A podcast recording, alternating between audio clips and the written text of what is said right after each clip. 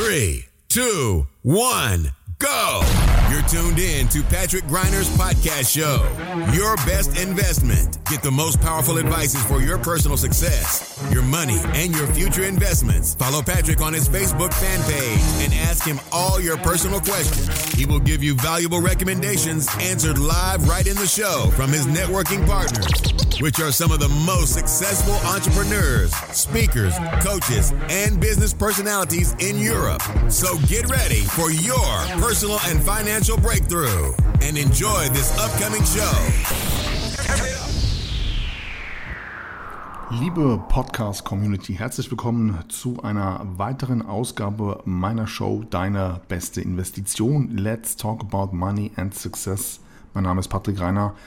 Schön, dass du hier Mitte Dezember, also kurz vor Jahresende nochmal eingeschaltet hast. Und ich möchte mit dir heute ganz bewusst über ein sehr spezielles Thema sprechen.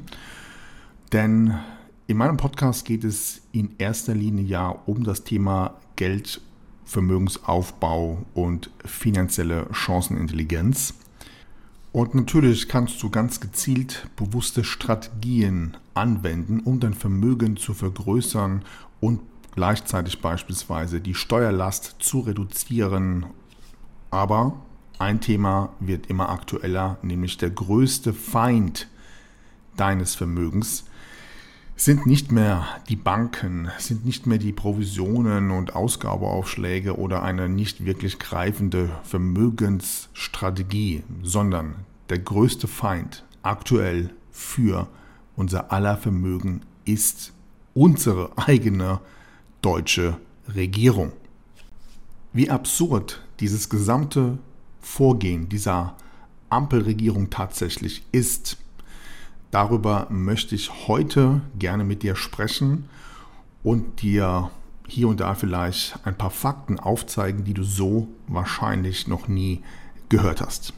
In diesem Sinne, lasst uns keine Zeit vergeuden. Wir starten jetzt. Good morning, this is your wake-up call. Wir haben zum Zeitpunkt dieser Aufnahme den 12. Dezember 2023 und wie immer Ende des Jahres lasse ich das aktuelle Jahr etwas Revue passieren, sammle meine Gedanken und bleibe immer wieder an der Situation hängen, dass ich in Deutschland geboren bin und bis zu meinem 46. Lebensjahr dort natürlich auch gelebt habe, ab meinem 19. Lebensjahr Steuern bezahlt habe in Deutschland und dann allerdings im Mai 2021 nach Dubai ausgewandert bin. Und ich habe mir viele Gedanken gemacht, ob ich mit euch hier ein, ja, nennen wir es mal eher politisches Thema in meine Sendung mit einbauen soll.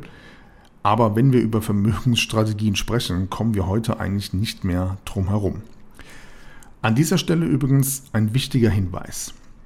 Ich wurde eingeladen vor kurzem und ich habe zugesagt. Und zwar für einen weiteren Podcast. Das bedeutet, dieser Podcast bleibt bestehen. Es wird aber in Kürze einen zweiten Podcast geben mit einem Gesprächspartner der mich in seine Show eingeladen hat.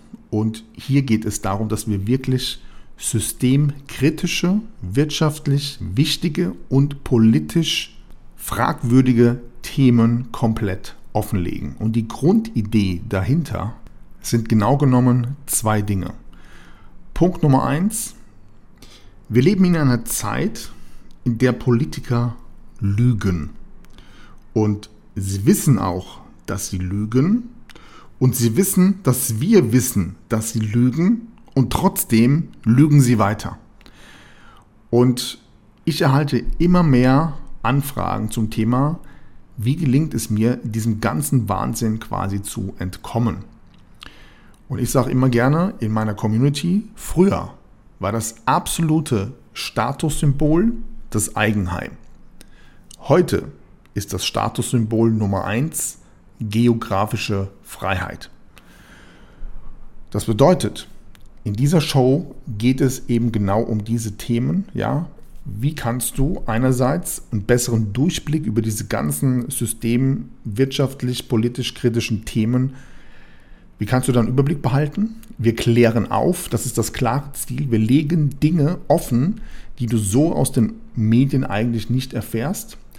Und darüber hinaus sprechen wir auch natürlich darüber, was für Schlüsse kannst du daraus ziehen und wie gelingt es dir selber durch verschiedene Maßnahmen ein freies, geografisch selbstbestimmtes Leben zu führen. Das war die Grundidee. Die Podcast-Show wird den Namen tragen global verbal. Das heißt, wir werden offen, sehr, sehr ja, straight über bestimmte Themen sprechen.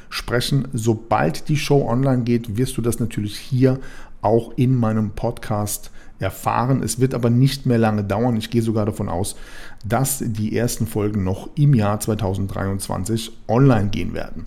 Mehr dazu also in Kürze. Dennoch heute ein besonderes Thema, nämlich ich möchte mit dir über die systematische Enteignung und Geldverschwendung sprechen, die der deutsche Staat mit Olaf Scholz, Robert Habeck, einer Frau Baerbock, dem Herrn Lindner und all die, die dahinter stecken. Darüber möchte ich heute mit dir sprechen, was das nicht nur für dich bedeutet, ja, was da oben eigentlich in Berlin abgeht oder sogar EU-weit, sondern was das ja auch generationsübergreifend bedeutet. Und hierzu möchte ich gerne starten mit ein paar Zahlen, von denen ich überzeugt bin, dass die meisten diese gar nicht kennen. Und zwar Punkt Nummer 1. Wusstest du, dass die gesamten deutschen Bürger jährlich knapp 2 Billionen Euro Steuern an den Staat bezahlen?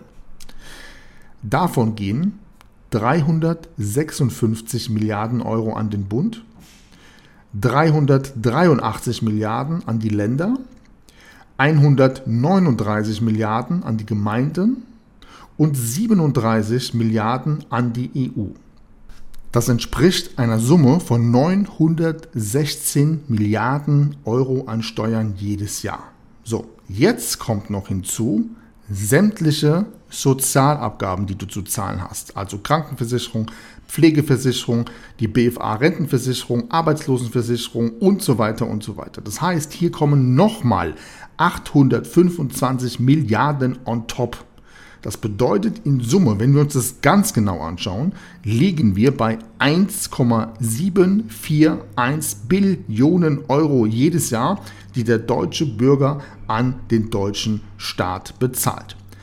1,741 Billionen Euro sind 1741 Milliarden Euro. Das sind eine Million 741.000 Millionen Euro. Das ist eine Zahl mit neun Nullen und 13 Ziffern. Nimmst du jetzt diese Summe umgerechnet auf die etwa 70 Millionen deutschen Staatsbürger, dann zahlt jeder im Schnitt etwa 25.000 Euro pro Jahr an Steuern an den Staat. Umgerechnet auf 46 Millionen aktiv Erwerbstätige, also ohne Kinder, ohne Asylanten, ohne Hartz IV, ohne die Rentner, kommen wir somit auf eine Summe im Durchschnitt von 38.000 Euro Steuern pro Jahr pro Erwerbstätigen.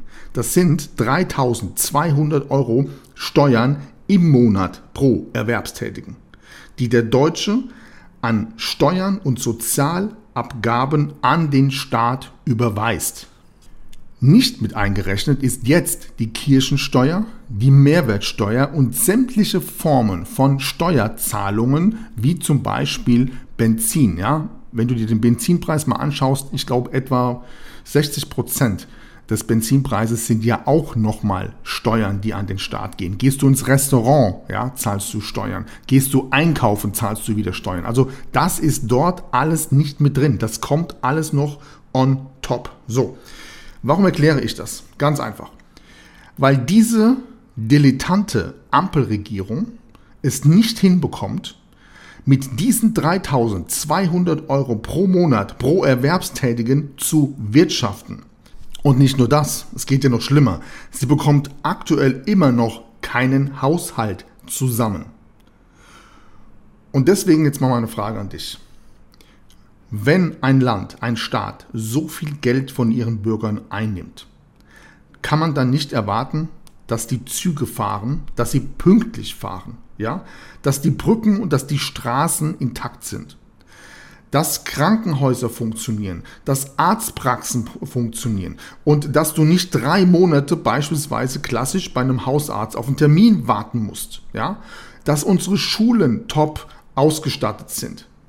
Bei 3200 Euro monatlicher Steuerzahlung eines Erwerbstätigen kann man da nicht erwarten, dass diejenigen, die den eigenen Bürgern etwas Böses antun und sich immer wieder nicht an Gesetze halten, dass die eine gerechte Strafe bekommen und gegebenenfalls rechtskräftig abgeschoben werden, wie beispielsweise in den USA, in Kanada, in Australien oder beispielsweise auch hier in den arabischen Ländern. Apropos arabische Länder. Wie du wahrscheinlich weißt, lebe ich hier in Dubai. Ich erkläre dir mal, wie das hier funktioniert. Und zwar haben wir ja ein Business-Visum. Und dieses Business-Visum zählt für drei Jahre. Das bedeutet, wenn ich nächstes Jahr mein Visum erneuern möchte, dann wird mein gesamtes Profil neu gecheckt. Also das ist so, wie wenn ich wieder neu in ein Land einreise und ein Visum beantrage. Das heißt, ich muss einen Medical Test absolvieren. Es wird gescreent, ob irgendwelche Straftaten gegen mich vorliegen. Es gibt so eine Art polizeiliches Führungszeugnis hier. Es wird geprüft, wie mein Banking Score ist und so weiter und so weiter. Das heißt, du wirst von oben bis unten gescreent. Und wenn du dich hier nicht an die Gesetze hältst, also straffällig wirst, dann wird dir die Einreise in dieses Land verwehrt. Und je nach Schwere deiner Straftat kann es sein, dass du ein lebenslanges Einreiseverbot erhältst. Das bedeutet also auch im Umkehrschluss, dass dieses Land hier dafür sorgt, dass du alle drei Jahre neu gecheckt wirst. Also du wirst quasi im Prinzip durch dein Profil von links nach rechts gedreht, um zu gucken, hat sich diese Person an die Gesetze und die Regeln der Gesellschaft in den Emiraten gehalten. Und wenn du das nicht getan hast, dann bist du raus. Da gibt es keine Diskussionen. Die kommen mit einem Bus der Polizei, nehmen dich mit und schicken dir die Sachen irgendwie hinterher. So funktioniert das hier. Du siehst also, wenn ein Staat ein bestimmtes Ziel hat, zum Beispiel für Sicherheit zu sorgen, für eine niedrige Kriminalitätsrate, für legale Einwanderer, die sich einfach an Gesetze halten und dem Staat nicht auf der Tasche liegen, dann funktioniert das auch. Schauen wir uns einfach mal die Corona-Krise an. Was hat der Staat dort alles in Bewegung gesetzt, um seine Bürger wegen jeder Kleinigkeit zu kontrollieren? Ja, also ich erinnere mich damals noch, als ich in Leverkusen gelebt habe, da ist tagtäglich das Ordnungsamt in Streife durch die Fußgängerzone gelaufen und hat geschaut, ob jeder eine Maske auf hat. Auch hier an diesem Beispiel erkennst du, wenn der Staat wollte, dass es keine illegalen Einwanderer gibt oder wir dieser Sache zumindest eine bessere Kontrolle unterziehen könnten, dann würde er es tun. Er will es aber nicht. Und das ist das Problem. Auf der anderen Seite fehlen gerade mal 60 Milliarden Euro, indem man quasi ursprünglich die Idee hatte, den eigenen Bundestag und das oberste Gericht in Deutschland zu verarschen. Mit einem, wie Markus Lanz das letzten sagte, Taschenspielertrick. Jetzt frage ich mich, wenn 60 Milliarden Euro fehlen, ja, wenn das das Problem ist, warum hört man nicht auf und verballert die Kohle einfach auf unnötiger Weise immer wieder für andere Länder und irgendwie ideologische Themen, wie zum Beispiel, wusstest du, dass Deutschland 100 Millionen Euro an die WHO überwiesen hat? Und gleichzeitig die gesundheitlichen Hoheitsrechte ihrer eigenen Bürger an die WHO somit verkauft hat. Das bedeutet, dass die WHO in Zukunft bestimmt, wann ist eine Pandemie vorhanden und was sind die Maßnahmen. Diese Regeln gibt sie der deutschen Bundesregierung vor und die deutsche Bundesregierung setzt sie dann um. Jetzt frage ich dich einfach mal so unter uns. Was zum Geier hab ich und du mit der WHO zu tun? Haben wir die gewählt? Also ich nicht und du mit Sicherheit auch nicht. Denn es ist ja eine Privatorganisation. Einer der Hauptsponsoren dieser kriminellen Organisation, wenn man das mal so sagen darf, ist unter anderem Bill Gates. Schaust du dir den CEO von der WHO mal genauer an und googelst den Typen mal, wirst du feststellen, dass der mehrere Straftaten begangen hat, beziehungsweise verschiedene Straftaten, ähm, Strafprozesse an der Backe hat. Und solche Leute, die Kohle bekommen von anderen Ländern, um uns zu sagen, wie wir zu leben haben. Solchen Leuten und solchen Organisationen überweist der deutsche Staat 100 Millionen Euro einfach mal so auf das Konto. Kann mir das mal irgendeiner erklären? Und das ist ja noch nicht alles, geht ja noch weiter. Wie viele Länder bekommen Gelder für die Erreichung ihrer Klimaziele? Beispiel Afrika, Beispiel Indien. Also das ist ja alles so absurd. Wir kriegen die eigenen Klimaziele ja gar nicht mehr gebacken, überweisen aber Kohle an andere Länder. Also genau genommen sind es ja Steuergelder, die da überwiesen werden. Ja? Jetzt hatten wir hier in Dubai die Klimakonferenz. 250 Politiker machen sich mal eine schöne Woche hier in Dubai. Bei der Veranstaltung ist es so, dass zu diesem Zeitpunkt Dubai zum größten Flughafen für Privatjets avancierte.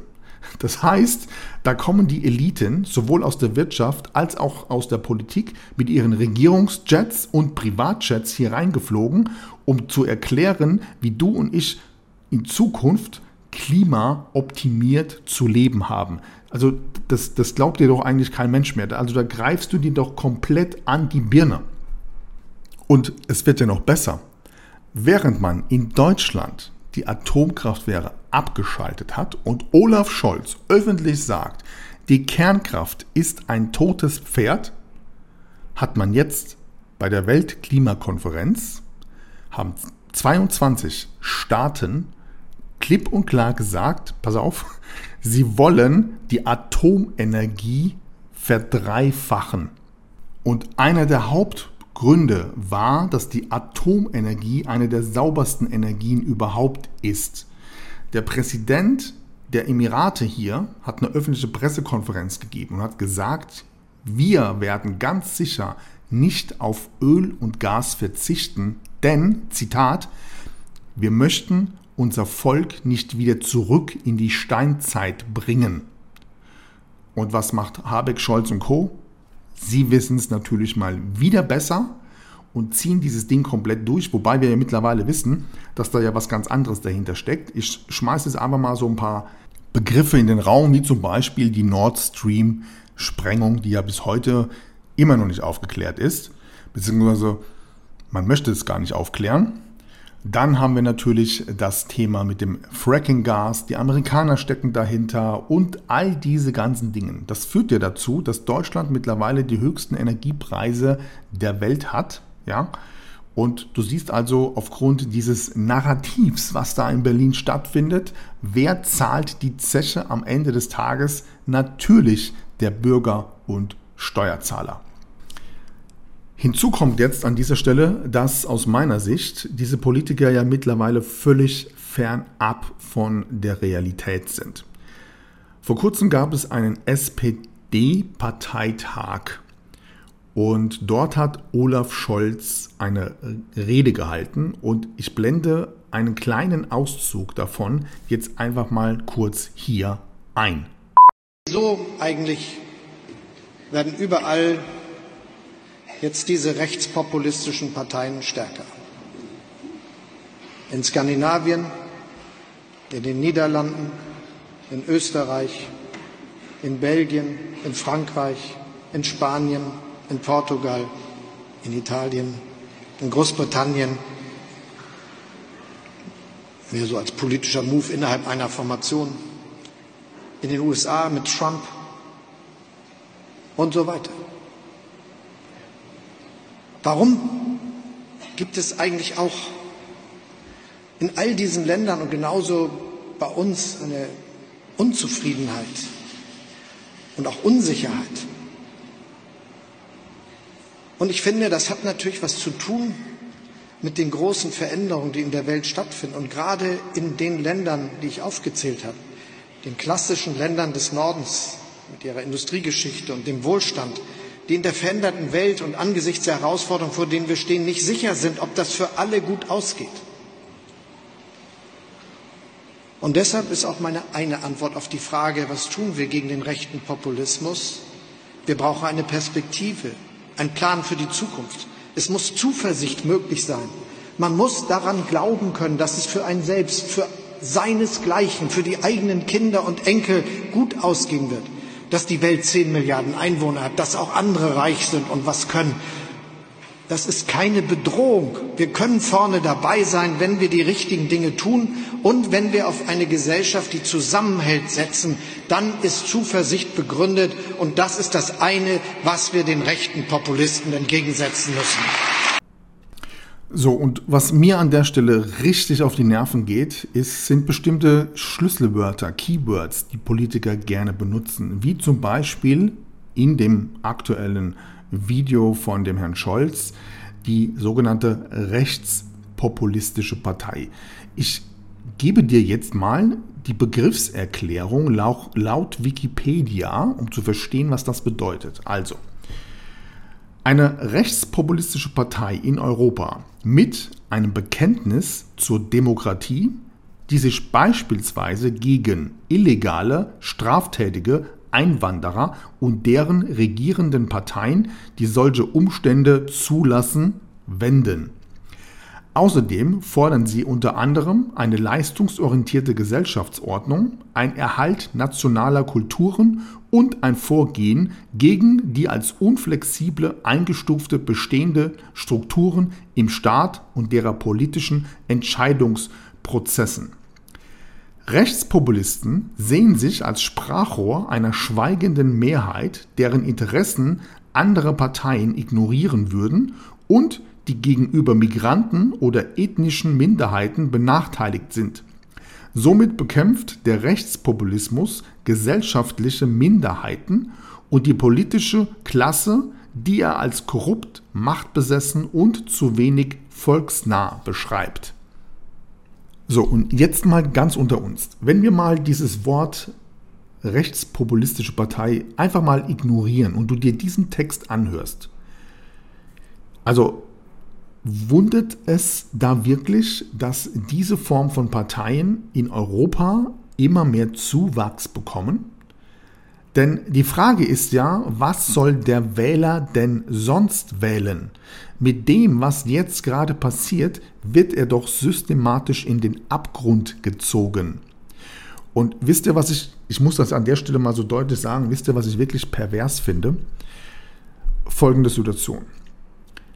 Der durchschnittliche Rentner in Deutschland, der 45 Jahre in die deutsche Rentenkasse eingezahlt hat, erhält im Schnitt etwa 1293 Euro monatliche Rente. Kannst du mir mal irgendwie erklären, wie du mit dieser Summe in Deutschland in diesen Zeiten überleben sollst? Ich habe keine Ahnung, wie diese armen Menschen das machen. Und gleichzeitig haben wir eine Situation, bei der die Ampelregierung jetzt zwei Jahre frisch im Amt ist und somit eine lebenslange Pension in Höhe von 4.700 Euro erhält. Jeder einzelne Abgeordnete, der da sitzt. Das bedeutet, wenn du diese Summe als Normalsterblicher erreichen willst, müsstest du, statistisch betrachtet, 125 Jahre in die deutsche Rentenkasse einzahlen. Und jetzt an der Stelle kommt der Oberknaller, denn diese Regierung ist noch lange nicht satt. Sie wollen immer mehr. Sie wollen immer mehr Geld. Sie wollen immer mehr Sondervermögen. Sie wollen immer mehr Steuern. Sie machen immer mehr Schulden für beispielsweise ihre Klimaideologie, verschleudern Kohle in andere Länder, in private Organisationen, in Waffendeals, in Maskendeals, in Frackinggas und dieser ganze Bullshit, der da zusammenkommt. Und an dieser Stelle jetzt mal eine berechtigte Frage. Bevor ein Land mit seinen gewählten Politikern, die ja die Interessen ihres Volkes per Eid vertreten, bevor ein solches Land Gelder an andere verschenkt, sollte man nicht erst einmal dafür sorgen, dass sein eigenes Volk gut lebt und man sich um diese Personen kümmert? Genau das ist das Problem, denn das findet einfach nicht mehr statt. Aus meiner Sicht haben diese Politiker kein Wertegefühl mehr, sie haben keine Ehre mehr und sie sind korrupt geworden. Genau genommen sogar noch viel schlimmer, sie sind sogar kriminell. Warum? Weil eine Christine Lagarde, die Chefin der EZB Bank, eine verurteilte Straftäterin ist, man sie aber hat gewähren lassen. Kannst du gerne mal ähm, googeln. Ursula von der Leyen, Mrs. SMS, ja, die einfach wichtige Beweise zu internen Deals ähm, einfach mal löscht, die mittlerweile mehrere Strafanzeigen vor dem Europäischen Gerichtshof auf dem Tisch hat.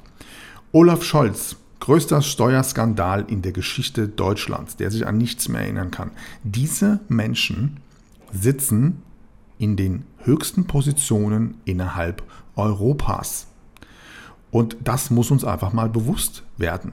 Wir sind in einer Situation, bei dem die uns nicht retten werden. Ganz im Gegenteil. Sie werden das deutsche Volk, den deutschen Steuerzahler, aufgrund ihrer Ahnungslosigkeit, ihrer dilettanten Verhaltensweise und ihrer Nichthaftung für Fehlentscheidungen werden sie immer weitermachen und im schlimmsten Fall dieses ganze Land weiter nach unten ziehen. Was fast schon nicht mehr möglich ist, weil Deutschland, glaube ich, auf dem zweit- oder drittletzten Platz in Bezug auf das internationale Wirtschaftsranking gerutscht ist. So, und wenn du dir das alles zusammen mal anschaust, dann ist natürlich die Frage, was kannst du jetzt tun? Und das ist immer wieder das Gleiche. Am Ende des Tages geht es um Selbstverantwortung und die richtigen Maßnahmen, das richtige Umfeld und die richtige Strategie. Und deswegen haben wir uns beispielsweise hier entschieden, wir werden ab nächstem Jahr einen Inner Circle gründen. Dieser Inner Circle hat das Ziel in Bezug auf drei Dinge. Und zwar dein persönliches Wachstum, dein finanzielles Wachstum und dein unternehmerisches Wachstum, um dann systematisch und strategisch so vorzugehen, dass du irgendwann zu einem gewissen Zeitpunkt die richtigen Entscheidungen treffen kannst, wo du leben willst, wie du leben willst, wie dein Geschäftsmodell ausschaut, wie du die richtigen Leute in deinem Umfeld einfach ja jederzeit parat hast um dann eben ein komplett selbstbestimmtes, freies Leben leben zu können. Immer mit den richtigen Ansprechpartnern in deinem engsten Kreis. Das bedeutet, wir werden nächstes Jahr im April einen Inner Circle gründen. Der wird zwölf Monate lang andauern und funktioniert sowohl online als auch offline. Das heißt, es wird drei Live-Treffen hier in Dubai geben alle vier Monate kommt dieser Inner Circle hier zusammen. Die Besten der Besten aus meinem Netzwerk inklusive. Darüber hinaus haben wir regelmäßige Online-Meetings und das Ziel ist das gemeinsame Wachstum. Der Punkt ist allerdings auch, das wird keine Massenveranstaltung. Das heißt, der Inner Circle wird begrenzt sein auf etwa 20, 25 Plätze maximal und es wird eine sehr, sehr enge Zusammenarbeit sein in Bezug auf deine persönlichen, finanziellen und ja, unternehmerischen Ziele mit meinem gesamten Team und den Kontakten, die ich natürlich mittlerweile aufgebaut habe über die letzten Jahre. Also es ist noch nichts ähm, safe, aber du hast ja schon einige große Namen als Gäste hier in meinem Podcast gehört und hier wird es sicherlich den einen oder anderen Gastspeaker geben, den wir extra aus Deutschland einfliegen lassen. Wenn dich dieses Thema interessiert und du mehr über das Programm wissen möchtest, dann lass uns hierzu einfach mal persönlich sprechen. Und hierzu gehst du einfach auf www.patrick-greiner.de slash business.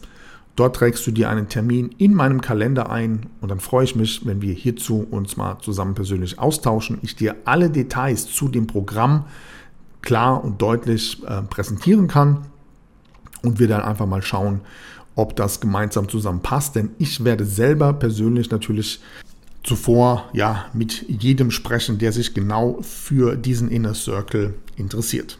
Also in diesem Sinne, alle Infos dazu findest du hier unten in den Show Notes. Ich freue mich, wenn wir uns in Kürze wieder hören bzw. sehen. Wünsche dir einen erfolgreichen Tag. Mach's gut. Bis zum nächsten Mal. Ciao. That's it for today, but tune in next time on Patrick Griner's podcast show. You want real powerful success and better investments to go straight through the roof? Then send your personal questions to his fanbook fan page and get live on the show. Practical and tactical advices which can be applied immediately, all by yourself. Be curious on Patrick Griner's next upcoming show. Thank you for listening and enjoy your day.